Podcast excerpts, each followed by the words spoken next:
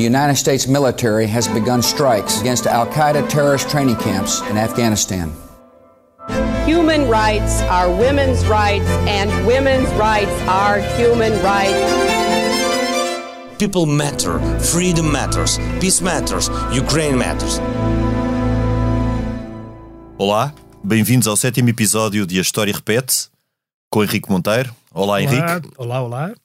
E comigo, Lourenço Pereira Coutinho. Hoje vamos falar da complexa e trágica história da Ucrânia. Começo por um alerta. O tempo que vivemos não é o ideal para olhar com objetividade para a história ucraniana. Isto porque a simpatia pela causa de um povo invadido acaba, inevitavelmente, por condicionar a forma como interpretamos a sua história. Mas esta baseia-se em factos, e os olhos do presente não podem modificá-la. Por certo, a maioria dos nossos ouvintes interrogam-se sobretudo sobre qual foi a relação histórica de ucranianos e russos. Será que existem fatores distintivos suficientes que justifiquem a sua existência em estados separados? Comecemos, pois, pelo princípio. O centro da Ucrânia, mais concretamente Kiev, foi berço de um Estado vagamente unificado, mas próspero, que integrou as diferentes Rússias, ou seja, territórios situados nas atuais Bielorrússia, Ucrânia e Rússia. Este Estado foi fundado por varegues, que eram normandos, que cruzavam a Europa de Leste vindos da Escandinávia e em trânsito para comerciar em Bizâncio. A conversão à religião ortodoxa no século X e a influência bizantina foram, pois, traços unificadores do Rus. No século XIII, a invasão mongol desintegrou o Rus. A sua parte ocidental passou a integrar fundamentalmente o Grão-Ducado da Lituânia, a futura comunidade polaco-lituana, enquanto o leste suportou até ao século XV o violento domínio mongol. Esta nova realidade formou um importante traço distintivo entre os povos do antigo Rus de Kiev. Gradualmente, as vastas planícies ucranianas tornaram-se uma imensa zona de fronteira disputada pela Europa Ocidental Católica, os otomanos muçulmanos e os russos ortodoxos. No século XVII, os czares da Rússia, Estado que ainda não era uma potência, mas que já estava a caminho de o ser, aproveitaram o enfraquecimento do Estado polaco para ocupar territórios em parte da atual Ucrânia. Estes eram governados com relativa independência pelos cossacos, situação que assim permaneceu até finais do século XVIII. A propósito, os cossacos tiveram origem em antigos servos libertos que vagueavam por aquelas zonas extensas e despovoadas. Organizados pelos Etmans, que eram os seus capitães, os cossacos foram a base de um eficaz Estado militar semi-autónomo, o, Etm o Etmanato. Em finais do século XVIII, a Rússia, já então um império, expulsou o poder tártaro da Crimeia. Pela mesma altura, a partilha da Polónia entre Rússia, Prússia e Áustria permitiu que a Rússia integrasse mais territórios situados na, atual, na atual Ucrânia, enquanto os territórios ocidentais foram anexados pelos austríacos. O Império Austríaco permitiu a manifestação da cultura ucraniana, o que não aconteceu do lado que ficou sob domínio dos czares. Aliás, o termo ucraniano começou a ser utilizado precisamente no século XIX pelos nacionalistas ucranianos, exatamente para os distinguir dos russos. Até então, a Ucrânia era designada no Império Russo por Pequena Rússia. Após a Primeira Guerra Mundial e a subsequente queda dos impérios centrais, os territórios ucranianos integrados na Áustria e na Rússia proclamaram a sua independência. Contudo, fizeram-no em separado. Ambos os Estados, ambas as repúblicas, viram-se arrastados para a Guerra Civil Russa e foram depois integrados na República Socialista Federativa da Ucrânia. Esta nova realidade acabou por contribuir para solidificar a consciência nacional ucraniana, apesar de esta não ter sido, claro, a intenção inicial dos líderes soviéticos. O resto da história é mais conhecido. Os ucranianos foram vítimas da crueldade de Stalin e dos nazis. Depois, permaneceram como uma das mais importantes repúblicas soviéticas isto até à desintegração da URSS, esta acontecida no início da década de 90, altura em que a Ucrânia proclamou a sua independência. É pois esta história fascinante, complexa e violenta que agora vamos conversar. Este podcast tem o patrocínio de Germano de Souza, o Laboratório de Portugal. Henrique uma pergunta para começo da nossa conversa de hoje. O que achas que une e separa ucranianos e russos? Olá, Lourenço. Eh, Olá. Há muitas coisas que unem, há muitas coisas que separam. Vamos- Vamos primeiro, talvez, às que unem. As que unem foi que a Ucrânia, ou o território onde é hoje a Ucrânia, foi, por um lado, mãe de Moscovo e, por outro lado, ocupada por Moscovo. Isto parece confuso, mas vamos lá. Tu há pouco referiste que os varegues tinham uma origem normanda. Eu acho que eles tinham uma origem viking mesmo, nórdica. E eles trouxeram. Norte mando, os homens do Norte, Sim, como também, inicialmente eles, eram. também são, eles também são, quer dizer, aqui- mas há aqui eh, uma, Uma pequena distinção. distin- eh, distinção, porque estes pensa-se que teriam vindo da foz do rio Vístula e, e da, daquela zona do, do, do, do Báltico, é? Sim, apesar de naquela época de, Pois, daquela não- Idade Média é muito Aquilo é- difícil de. ainda É, é, é uma idade média, é alta Sim, idade, alta Idade Média, idade média, século. VIII, século IX, é muito Exatamente. difícil de estabelecer. E quando eles eh, estabelecem, quando eles eh, eh, esta- se estabelecem, digamos, como elite na, naquilo que, vem, que é Kiev já e que, que vem a ter importância como cultura de Kiev, a elite é de facto Vareg, ou viking. E o, o povo eram aqueles servos eh, meios, eh, meios polacos, meios russos, todos servos que se tinham refugiado também ali, e portanto isso cri- cria ali um caldo de cultura de onde mais tarde, pela pressão do- do- dos otomanos e pela pressão também dos hunos, que primeiro e depois dos otomanos e, e- e por aí fora, há imensa gente que foge, incluindo o patriarca de Kiev, para uh, Moscovo. Para Moscovo. E aí torna preponderante Moscovo. Mais tarde, Moscovo, já como, eh, como Ru- Rus de Moscovo, que se torna Rússia, e depois Império Russo, volta a invadir e, e volta a, Henrique, a ter... só antes de passarmos para Moscovo, há aqui uma- um momento importante que é a conversão à ortodoxia, porque aquela Sim, era a linha exatamente. X. Era isso que eu ia dizer. que Mas não, se- separava- não separa só o, o- o- a Igreja Romana da Igreja Ortodoxa. Isso é, é uma das fronteiras, não é? A outra fronteira, por exemplo, é entre o Império Turco e aquilo que não é Império Turco. Mas já no Império Exato. Romano, eles estão na- na- no que se chamava província romana da Panónia, que era também a, fronte, a grande fronteira dos germanos não romanizados com o Império Romano. Eles Exato, fazem aquilo parte é de uma claramente fronteira. uma zona de fronteira Exato. histórica e agora de como é, que se diz, como é que se diz fronteira em polaco e em eslavo? Krai. E é por isso que é Ucraína. Porque eles, eles próprios. Exato, um território de eles próprios fronteira. se- enfim, na etimologia da palavra, vão buscar a ideia de fronteira para se definir. E, e toda a vida, toda a vida, enfim, ao longo da história, eles foram basicamente uma fronteira. Aliás, Deixa-me só dar aqui uma nota: é que exatamente estas zonas, como são zonas de planície, como acontece exatamente com a Uhum. Exato, Polónia, são um grande celeiro até. São, são- são grandes celeiros. Eh, por um lado, tem aquelas eh, zonas muito extensas e despovoadas, por outras, são muito fáceis de invadir. exato.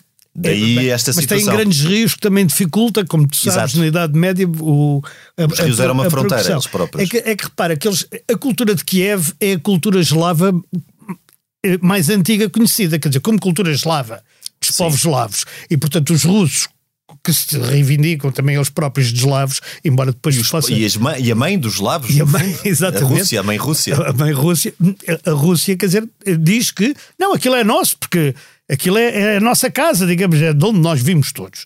Eh, Um bocado como é um bocado idiota o argumento, que era como se a gente dissesse, como nós vimos todos de Roma, Roma passa Claro. a ser nossa. Bem, mas enfim, mas eles também foram proto-búlgaros, que era uma coisa que, que já ninguém se lembra que existiu, mas que existiu, e que eram um povo turco que depois eh, acaba por se estabelecer, obviamente, na Bulgária, e, e foram também eh, casados, fizeram parte do certo heptamanato.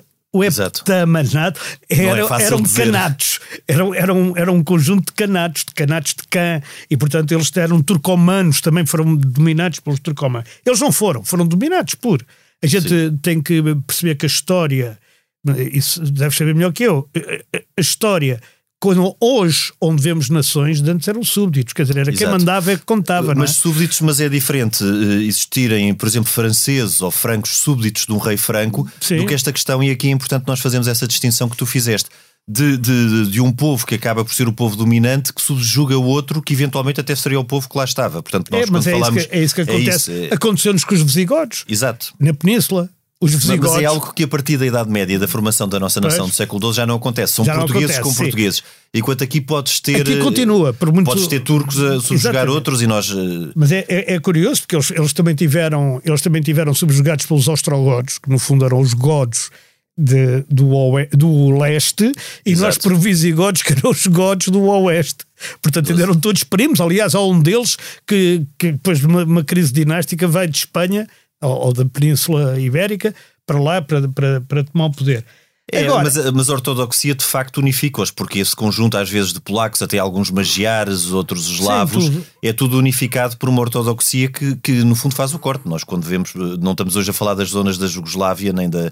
Mas, mas o corte também se faz ali, é muito visível. faz-se na Dalmácia, na, na, onde era a Croácia, com a- Dalmácia, com a exatamente, também é outra fronteira do, do Império Romano do Ocidente com o Império Romano do Oriente, aí é outra fronteira. Mas aqui não, aqui era mesmo do Império Romano, fosse ele de onde fosse, com o não Império Romano, ou seja, com os germânicos, com os bárbaros, com aquilo que se chamava bárbaros, ou os germânicos exteriores, e, e tudo isso. Ora, o, a Rússia de Kiev, como se chamava na altura, o Rus de Kiev, não é? A Rússia de Kiev, é de facto um grande centro cultural. E é o primeiro grande centro cultural cristão naquela zona. Cristão, agora en- en- englobando. Sim, em sentido ortodoxo os e, ortodoxos. e de obedientes a Roma. E, e, portanto, aí eles têm uma grande ligação à Rússia, não é? Mas depois eles deixam de estar ligados à Rússia para serem subjugados por aquilo que se, que se chama, já aqui falámos, a República das Duas Nações, que no fundo A era a aliança ba- a comunidade polaco-lituana. polaco- polaco-lituana. E, e nessa comunidade polaco-lituana, eh, a parte sul da Ucrânia, que era no fundo a Crimeia e, a- e o Donbass, que, que hoje Sim, toda que a hoje gente sabe onde na- fica. estão na- nas Coisa- bocas do mundo, Exatamente. Faziam parte do canato da Crimeia, portanto ainda eram, eh, ainda eram dominados pelos tártaros. Eh, e isto, e depois mais, mais tarde foram também os magiares também lá andaram. Quer dizer, isto é tudo muito móvel, muito movediço, não é nada como a história que a gente conhece do Sim, que Ocidente muito, da Península Ibérica. Exato. Então, que- no nosso caso, que está. então, está o nosso caso está há fixado desde o 900 século anos. XIII. é? sim. Pronto, aquilo no, no século XIV, o, o- o- os ucranianos distinguem-se dos outros povos eslavos, não é? Do- do- dos russos e dos bielorrussos, mas têm todos origem comum no, no, no No russo Russo de Kiev. Se bem que depois tu tens aí, exatamente ainda por a questão religiosa, que nessa fase era algo que distinguia muito. Porque, como sabes, eh, no, muitas, na altura nem se falava em Europa, falava-se no Ocidente Cristão, Sim, no Ocidente e, Cristão, é. e- e depois nos de Bizâncio, que era ortodoxo, e depois nos. Uhum. eh, mas essa divisão, a quando do, do domínio mongol, e este é um momento que parte o território ucraniano em dois, há uma parte que fica eh, anexa ou, ou dentro do espaço polaco-lituano. E, portanto, com E uma influência muito maior e ocidental e, parte, e- claro. e- e da Igreja de Roma. E da Igreja de Roma, essa parte, aliás, tenta, tenta impor o, o- o catolicismo romano como, regia, como religião dominante em todo aquele território. E Aliás, ali- existe, isto, eh, a União de Brest, não é? E- a União de Brest é um tratado que eles fazem com o próprio Papa. Com o próprio Papa e a- a própria Polónia incentivou a criação de uma Igreja católica, Católica ucraniana. grega ucraniana. É, até saiu o nome do rei, que é o Sigismundo III Vaza.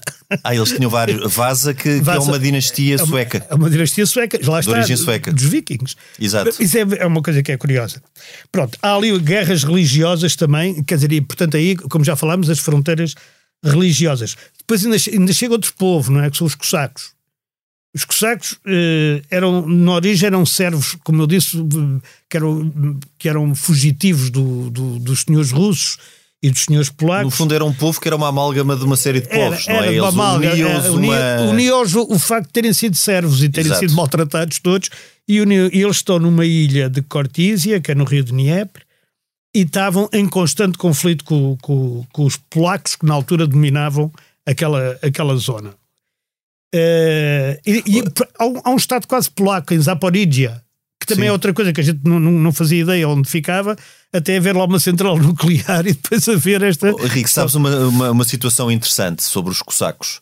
Eh, E os cossacos que, como dizias, eh, ocupavam grande parte do território ucraniano na altura, ou pelo menos uma boa parte do território ucraniano. Sim, Quando sobretudo- se começa a dar a expansão da Rússia, sobretudo no século XVII, quando a Rússia já começa, ainda não com Pedro Grande, mas numa fase anterior, a começar a olhar para o Ocidente, eh, há um tratado de 1654 entre eh, o Hetman eh, do Cossaco, eh, e o czar Alexei da, da Rússia. Exato. Justamente para que. Alexei I, Alexei I. que há vários. Exatamente para que os russos defendessem os cossacos numa aliança entre russos e cossacos contra os polacos. E porque a ameaça, e o que os russos procuraram impedir na altura, era que os cossacos, como precisavam de um aliado contra, o polaco, contra os polacos, que na altura era um Estado forte, apesar de já, já estar, Já estar numa, numa decair, curva sim. descendente, hum, eh, os russos intervêm exatamente para que os cossacos não se aliassem com o Império Otomano. E Portanto, depois- aqui é interessante que a proteção que os cossacos, que no fundo representavam de certa forma eh, o- grande parte do território da Ucrânia, preferiram, face à ameaça polaca, juntar-se aos russos. É Portanto, a verdade. história, a história neste caso, é, dá é- voltas. É, verdade, porque os, os cossacos fazem uma coisa que se chama a, a guerra ou insurreição, eu não sei dizer este nome, tenho que olhar para aqui, Khmelnytsky. Khmelnytsky. Parece-me não está mal. Khmelnytsky, deve estar bem.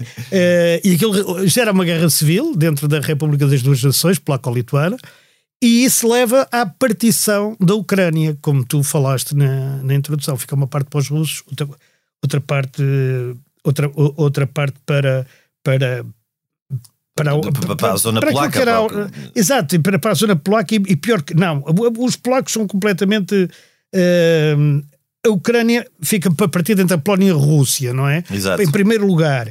Mas depois, num segundo, num segundo momento mais à frente, e estamos a falar em, no século XVII ainda, mas no século XVIII, que é quando o canato da Crimeia, portanto a Crimeia e aquela região É é, ocupada. era ocupada pela Rússia, Que, era, que tinha Que era- tártaros, que era a zona dos que era tártaros. a zona dos tártaros, e que, e, e que tem uma história eh, anexa muito engraçada, porque a, a, a czarina, na altura era a Catarina II, Catarina II. queria ir ver a Crimeia russa e aquilo não estava lá nada, e o Potemkin fez as célebres aldeias Potemkin, que eram Aldeias só, fantasma. eram só fachada, aquilo para, para a czarina ver, que eram só fachada, que eram só, o Potemkin depois fica famoso também por- pelo coraçado, Pelo e- Coraçado. E, pelo filme de Sérgio Não, mas ele, sobretudo, fica, foi um grande general do século XVIII. e Foi, que- era que anexou a primeiro-ministro, era praticamente era favorito da, da rainha, quer dizer, é o amante da Catarina.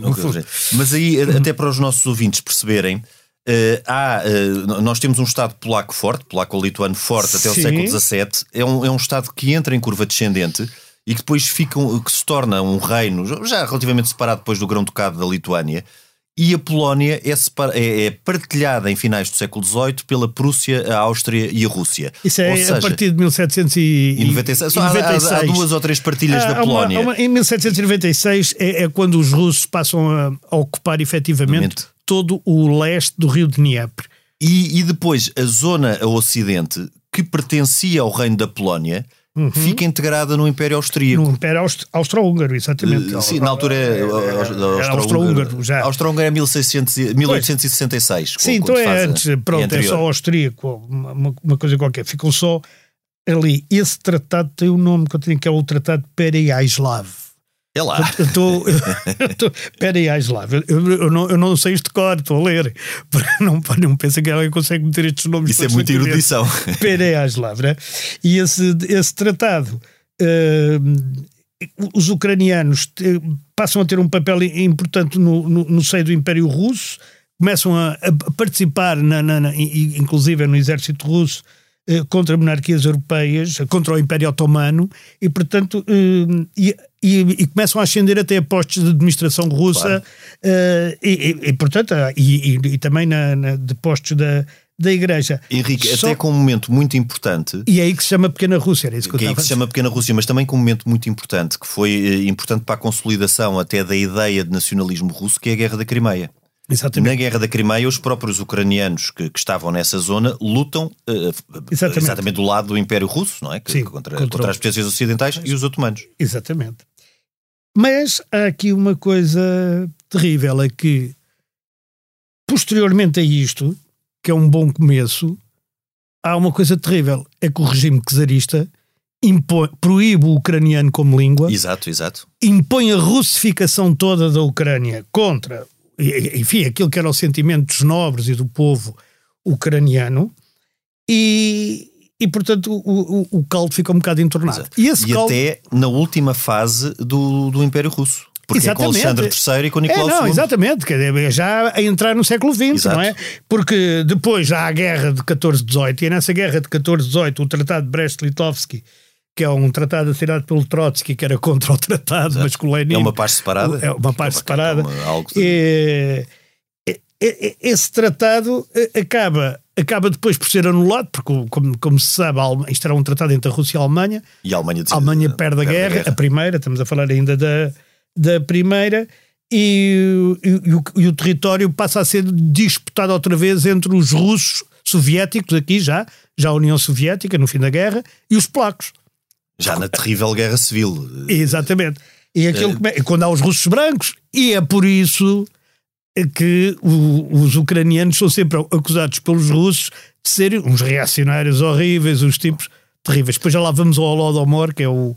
Só, só um parênteses para, para os nossos ouvintes também perceberem aqui esta questão da Polónia. A Polónia foi partida, aliás, foi partida três vezes em finais do século XVIII, mas a seguir à Primeira Guerra Mundial torna-se um Estado independente, aliás, um Exato. Estado bastante forte Certo. e com um exército E muito que, ocupava, poderoso. e que ocupava uma boa parte do que é hoje a Bielorrússia. Exato, daí, daí a cobiça alemã que na Segunda Guerra Mundial procurou retificar isso. Exatamente. E, e invadiu a Polónia. E-. E invade a Polónia, porque é, é preciso ver, é, é, é preciso ver que, por exemplo, o maior filósofo alemão, um dos maiores filósofos alemãos, o que é Kant, enfim, é um dos grandes Sim, filósofos do mundo, não é só da Alemanha, nasceu em, em Königsberg, que hoje faz parte da Polónia, não é? Exato. E, e, e- e outra coisa é, é que as fronteiras ali do, do, do- daquela do, do rio Oder e do, e do, e do Dnieper cá em baixo e de- dessas coisas foram sempre muito Uhum. Instáveis. instáveis. Eh, e, e mesmo hoje a Polónia ocupa parte do que era a Alemanha, a Prússia. Porque desviou-se. desviou Ex- Exatamente. A, a- Polónia veio para o Ocidente, Veio para o Ocidente. e ao mesmo tempo nasce ali a Bielorrússia, que era a União Soviética, a, a fazer isso. Mas hum, os primeiros passos, digamos, da, da, da- da União Soviética e da, e, da, e da República Socialista Ucraniana, que fazia parte da União das Repúblicas Socialistas Soviéticas, começa também com um golpe, não é? Porque há um, há há um confronto aí interno entre o Soviete de Kiev e a Rada. A Rada é o Parlamento, ainda hoje se chama assim. Sim. E a Rada, não é? E portanto o, o Soviete, com o apoio dos russos, dá cabo da Rada eh, e, o- e estabelece aquilo. E o que acontece é que com a industrialização a Rússia exige que todos os cereais da Ucrânia sejam entregues à Rússia. Deixou os camponeses ucranianos na miséria e passou-se aquilo que se chamou, ou chama ainda hoje, Holodomor. O massacre, da, o massacre que- o genocídio, não é- que há muitos é consideram é um genocídio. É um genocídio, porque as pessoas morrem de fome, não morrem de- em guerra. Morrem de fome porque não têm de comer. E é preciso dizer que há 7 milhões de mortos no É. Holodomor. É uma coisa, é, é uma coisa brutal. É mais do que os judeus mortos pelo Hitler, não é? Exato. E, portanto, isto são ucranianos. É preciso dizer que 4 quintos da elite ucraniana foi dizimada por Moscovo. É uma, é uma, é uma coisa brutal. Sim, sim, no tempo Portanto, de Stalin. No tempo de Stalin. No tempo de Stalin, bem, no, no começo da década de 30, que é quando começam os digamos que isto não é, lado. não é o começo de uma bela amizade. Claro. Ma- Mas eh, recuando é 10 por isso, anos. deixa-me só dizer uma, uma coisa. É por isso que na Segunda Guerra Mundial os nazis não são assim tão mal recebidos na Ucrânia como noutros sítios. É porque os ucranianos achavam que pior que o Stalin já não podia haver. Já não podia haver. Mas houve. Houve, o houve. massacre até dos judeus eh, Sim, ucranianos. Que era os uma, judeus ucranianos. que era uma... Mas só voltando 10 anos atrás, porque este é um ponto muito importante da formação da República Socialista Ucraniana, a Socialista Federativa Ucraniana. Uhum. Daí que, e este é um ponto que Putin pega sempre quando, quando fala até na nostalgia do Império Soviético. Há uma corrente dentro da própria Rússia e dentro dos nostálgicos do Império Soviético que pela primeira vez estes territórios, há alguns que, que, de uma- que seria de uma base ucraniana, há alguns que estiveram partidos primeiro pela Polónia e pelo Império Austríaco e outros que estiveram ligados à Rússia, pela primeira vez se formam numa mesma república, que obviamente era uma república integrada no, no- no Estado soviético, mas que terá sido o regime soviético que as juntou numa república federativa pela, pela primeira vez. Portanto, este é um argumento, que não é meu, mas que é um argumento usado pelos nostálgicos soviéticos. Sim, também há aquele argumento da Crimeia ter sido dado pelo Khrushchev numa noite de bebedeira à Ucrânia, porque eu- a Crimeia não fazia parte da Ucrânia. Eu da noite de bebedeira acredito. A noite de bebedeira não quase todas, mas aquela, aquela acho que foi particularmente violenta. E, e parece que é verdade, ainda por cima, quer dizer, não é só uma história, parece que é verdade. Quer dizer, há um momento em que a Ucrânia faz parte de outra república qualquer, agora não, não, não me recordo qual, eh, da, daquelas muitas repúblicas soviéticas, e o, o Khrushchev, portanto, Que era de origem ucraniana. que era de origem ucraniana e é assessor de Stalin, e denuncia os crimes de Denuncia Stalin, o Stalin, exatamente. decide compensar os ucranianos que tinham sido tão maltratados pelos sovietes russos, não é? Eh, Dando-lhes a, a Crimeia. Mas, e portanto aí dizem, ah não, mas a Crimeia historicamente... Vamos lá ver, há, há só uma conclusão que eu digo. Historicamente, a Ucrânia não é de ninguém. É de quem lá vive. Exato. E, E e com fronteiras muito instáveis e com, com vários povos. E curiosamente, o Putin tem feito mais pela, pelo nascimento de uma nacionalidade ucraniana do que qualquer outro anterior.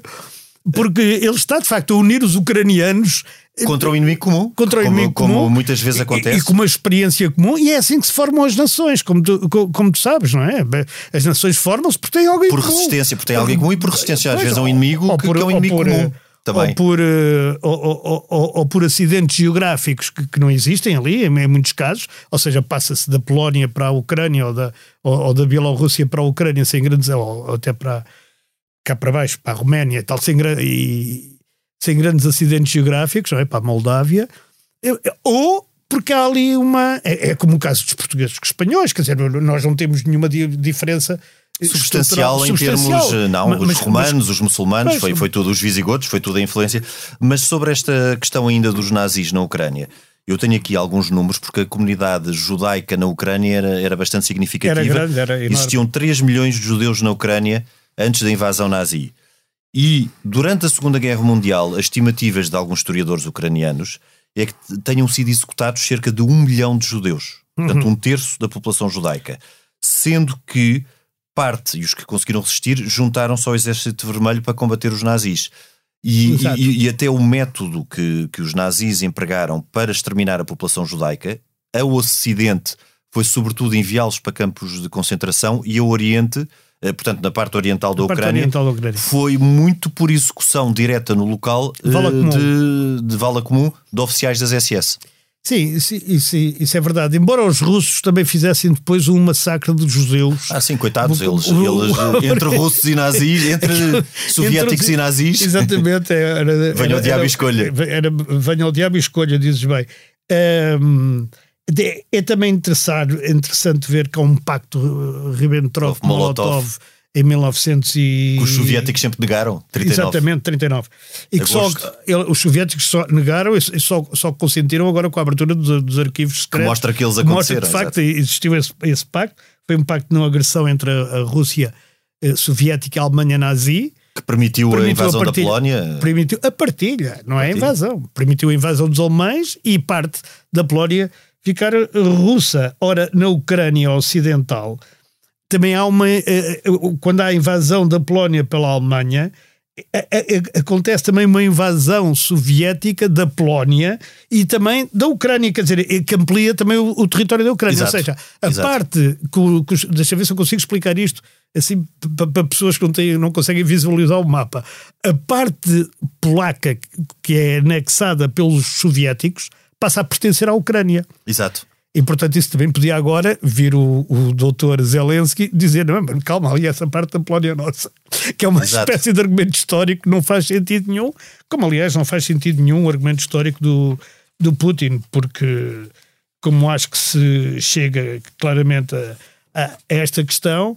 hum, co- à conclusão que a Ucrânia não se pode dizer que todo- todos os povos ali à volta podiam reivindicar a Ucrânia e a Claro. Ucrânia podia reivindicar uma série de povos ali à volta. Era A- A questão hoje em dia que me parece central é se é legítimo, e penso que todos é, é quase consensual que não o é, que, que hajam potências expansionistas no espaço europeu e, e potências a reclamar esferas de influência. Não, pois isso não faz sentido nenhum ho- hoje Exato. em dia. Tanto mais que hoje em dia tudo é tratado por. Tudo é tratado, ia f- fazer aqui um, uma coisa.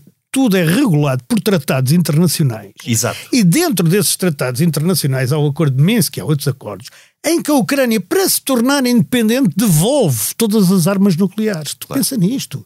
A Ucrânia tinha o maior arsenal nuclear da União Soviética e devolveu verdade. tudo para ser independente. E eles agora dizem assim: não, afinal são nós, quando eles já não têm o arsenal, está bem. Como dizia o outro, assim também eu. Portanto, Claro. todo o argumento do, do Putin não faz sentido nenhum e começa logo por não fazer sentido nenhum quando no Euromaidan.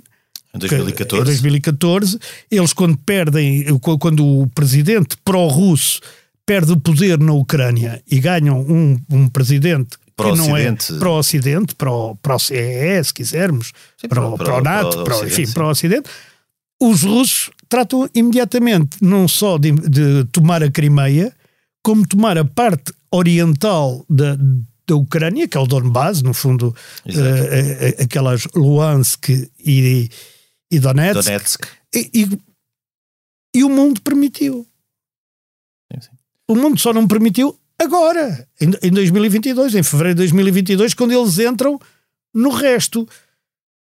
É, é que no século XXI a grande diferença para os séculos anteriores no espaço europeu é que, exatamente por tudo ser regulado por tratados internacionais, é que antes do século XXI, ou, antes, até à segunda metade do século XXI, até à segunda metade do século XX, os tratados internacionais eram precedidos de uma guerra. Pois. E hoje em dia os tratados in- internacionais dispensam a guerra, felizmente. Dispensariam. Dispensariam. Agora volta-se a abrir um precedente que, que- que espero que termine eh, por aqui, não é? Sim, mas eu, eu acho que fica claro que, há, há- mesmo à luz da história, e, e da história completamente independente, não é a visão de Putin ou a visão de Zelensky ou a visão. Exato, afastarmos aqui paixões afastarmos e, e o- e o paixões. momento, e o À contexto. À luz da história, não há nenhuma razão para uma invasão russa da, da Ucrânia. Nem sequer à luz da história existe. Quer dizer, podia, podia existir e ser errado, porque a gente pode sempre também buscar, o, sei lá, o, o facto de Filipe, dos Filipos terem sido reis de Portugal para haver uma invasão de Portugal à Espanha.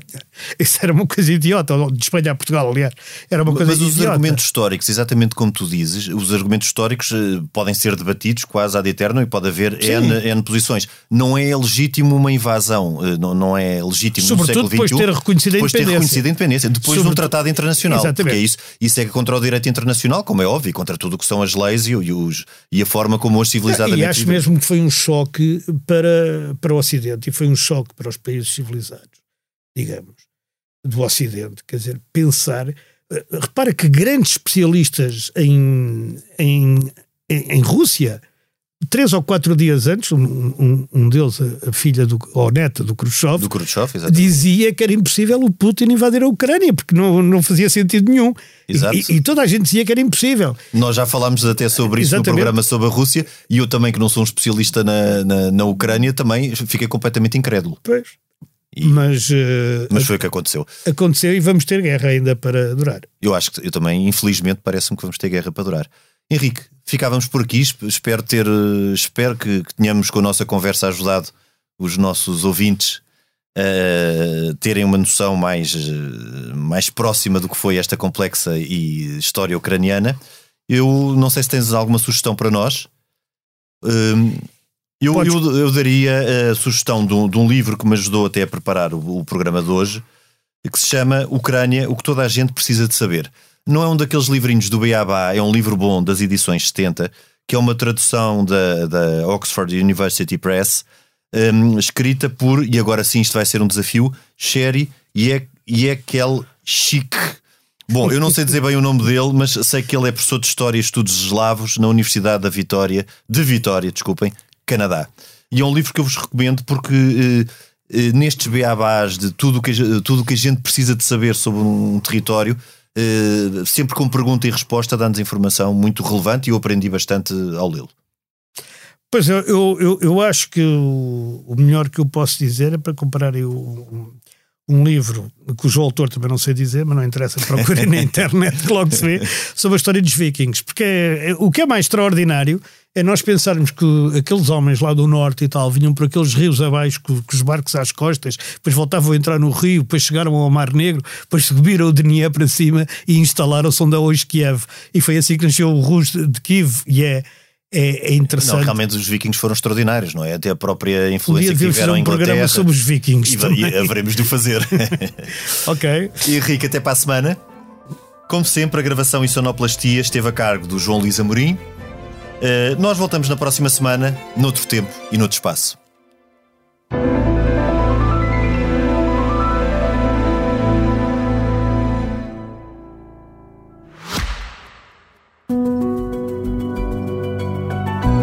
Podcast tem o patrocínio de Germano de Souza, o Laboratório de Portugal.